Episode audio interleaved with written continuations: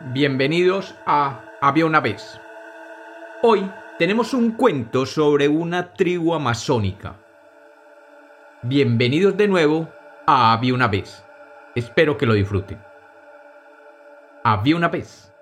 Había una vez un naturalista que había llegado a la Universidad de Cambridge después de pasar 20 años explorando la Amazonía. Dicho explorador traía consigo el más extraordinario de los reportes que hombre alguno pudiera haber descubierto.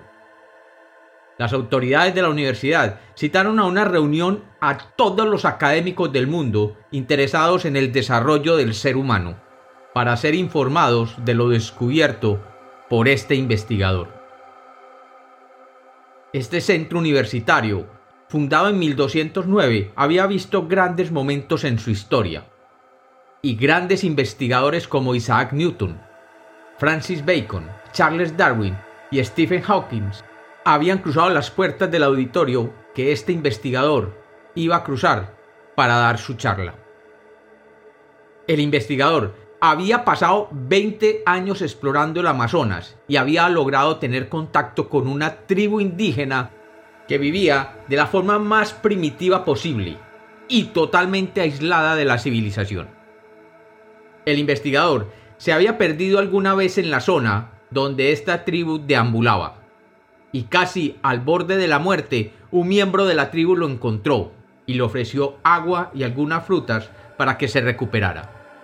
Siendo el primer ser civilizado que la tribu había encontrado en toda su historia, le permitieron vivir cerca de ellos, pero no le permitían acercarse a sus dominios. Sin embargo, este investigador decidió observarlos y estudiarlos desde una colina cercana al poblado. Y después de algunos años, le permitieron convivir con ellos como si fuera uno más de ellos. Lo que descubrió conviviendo con ellos fue el más sorprendente de los hallazgos antropológicos que la historia de la humanidad hubiera tenido noticia desde que Darwin enunció la teoría de la evolución. Este investigador encontró que todos y cada uno de los miembros de la pequeña tribu eran total y absolutamente felices. Reunidos los científicos en aquel auditorio, se aprestaron a escuchar la disertación de aquel explorador. Después de una hora de disertación explicando cómo había tenido contacto con la tribu y cómo, durante muchos años, había logrado ganarse su confianza, incluso aprender su extraño lenguaje y así comunicarse con ellos y vivir junto a ellos utilizando los mismos recursos que los hombres de las cavernas habían tenido durante miles y miles de años antes.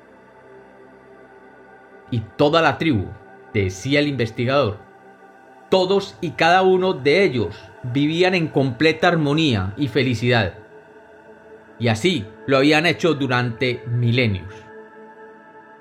Narraba también el investigador que durante los años que vivió nunca, pero nunca vio ninguna manifestación de odio, ira, tristeza, desencanto, envidia o violencia. Y todos los miembros siempre estaban dispuestos a ayudar a los demás sin esperar nunca nada a cambio. Para ellos, su comunidad es el todo, y el todo es parte integral de cada uno de ellos. La naturaleza hace parte de su vivir, y ellos respetan y veneran la naturaleza que les ofrece todo lo que necesitan. Son pues una sociedad perfecta, con total integridad y respeto entre ellos y la naturaleza. Al oír esto, el auditorio resonó en aplausos. Y luego un científico se levantó y dijo, Muy interesante su presentación, pero permítame dudar de su experiencia y sus conclusiones. Dado que aquí estamos las mayores mentes del mundo, me parece que su análisis es muy vago y que poco le ofrece a la comunidad de científicos del mundo. Por mi parte, no creo en sus descubrimientos sobre la tribu única que mantiene paz y armonía entre todos los integrantes por generaciones. E invito a otros a rechazar su investigación y sus conclusiones. El investigador miró de nuevo a la audiencia y sonriendo dijo, Solo me resta contar una última experiencia que viví con aquella tribu, que puede explicar su naturaleza y sus comportamientos. Un día nació un niño, y era costumbre que toda la tribu se reuniera alrededor del recién nacido mientras el jefe de la tribu lo examinaba. El jefe se acercó y con cuidado extremo miró los ojos del niño. De pronto saltó y gritó, ¡Jabón! La tribu completa gritó de horror y el jefe, sacando su cuchillo de piedra, arrebató inmediatamente la vida de aquella criatura. Tiempo después, cuando aprendí el lenguaje de la tribu, pude entender que el jefe buscaba el vestigio de un brillo especial en los ojos de los niños recién nacidos. El destello de Jabún. El destello de la inteligencia superior. Y como los cuentos nacieron para ser contados, este es otro cuento de Había una vez.